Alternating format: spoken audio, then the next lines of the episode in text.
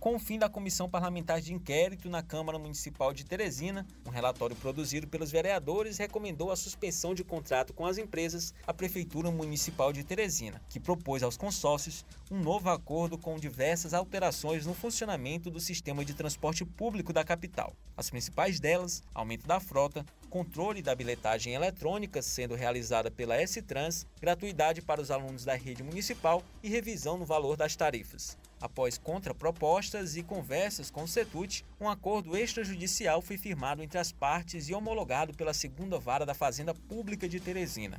No acordo, a Prefeitura deve efetuar em parcelas o pagamento para os quatro consórcios. Mas para que haja continuidade do pagamento, alguns critérios devem ser cumpridos, como explica o Procurador-Geral do município, Aurélio Lobão. É, o transporte coletivo, é, no último mês de outubro, foi firmado um acordo entre a Prefeitura, a S-Trans e os quatro consórcios que prestam o serviço de transporte coletivo em Teresina.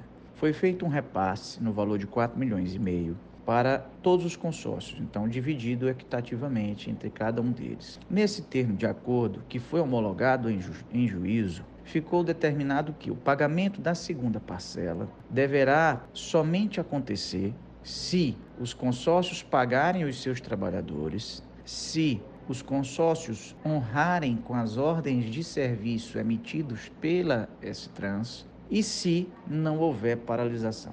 Então, para que haja o pagamento da segunda parcela no valor de 3 milhões, deverá ter o cumprimento dessas cláusulas que foram firmadas no acordo.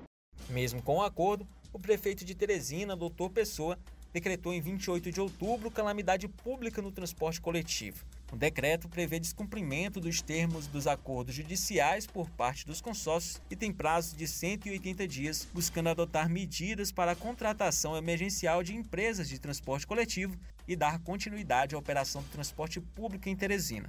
O procurador-geral do município, Aurélio Lobão, também comenta sobre o decreto de calamidade.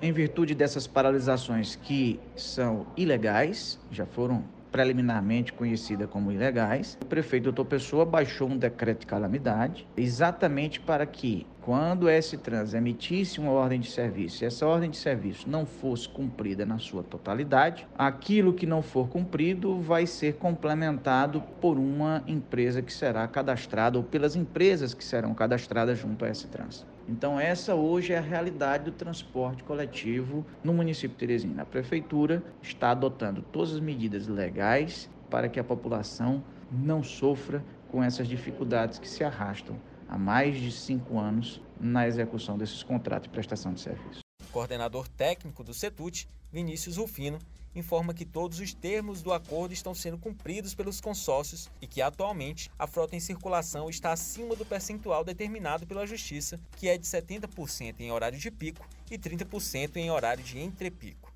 Sobre o último acordo firmado com a prefeitura, né, as empresas têm cumprido a risca o que foi determinado. Né? A frota foi ampliada, essa frota ela tem sido cumprida, a frota tem saído inclusive acima do percentual determinado pela justiça. Né? Nesse momento, é, estamos trabalhando sempre dentro dessa margem e a questão salarial, a questão de salários atrasados e dos valores é, correspondentes à, à, última parcela da prefeitura de tickets e plano de saúde foi tudo é, quitado, está sendo tudo parcelado dentro da forma que foi acertada no acordo. Então está havendo de fato o cumprimento do acordo por parte das operadoras, né, por parte dos consórcios e a nossa expectativa é que a gente consiga, dessa forma, vir a construir essa retomada da operação, né? trazendo um atrativo para o passageiro e, e, trazendo de volta essa demanda que ainda está engatinhando nesse retorno, mas que temos a expectativa de conseguir, de fato, retomar e oferecer esse serviço com a qualidade que o passageiro necessita. Mesmo com acordos firmados e, segundo o Setut, cumpridos, motoristas e cobradores deflagraram uma nova greve que fez com que a Prefeitura de Teresina e o Setut ingressassem com ações cíveis públicas para o fim da paralisação. No último dia 10, em Assembleia, o Sintetro anunciou o fim da greve, o que fez com que o transporte público de Teresina retomasse a sua normalidade. Porém, em meio a tanta turbulência, a população se mostra desacreditada. Você confere amanhã, na última parte dessa reportagem.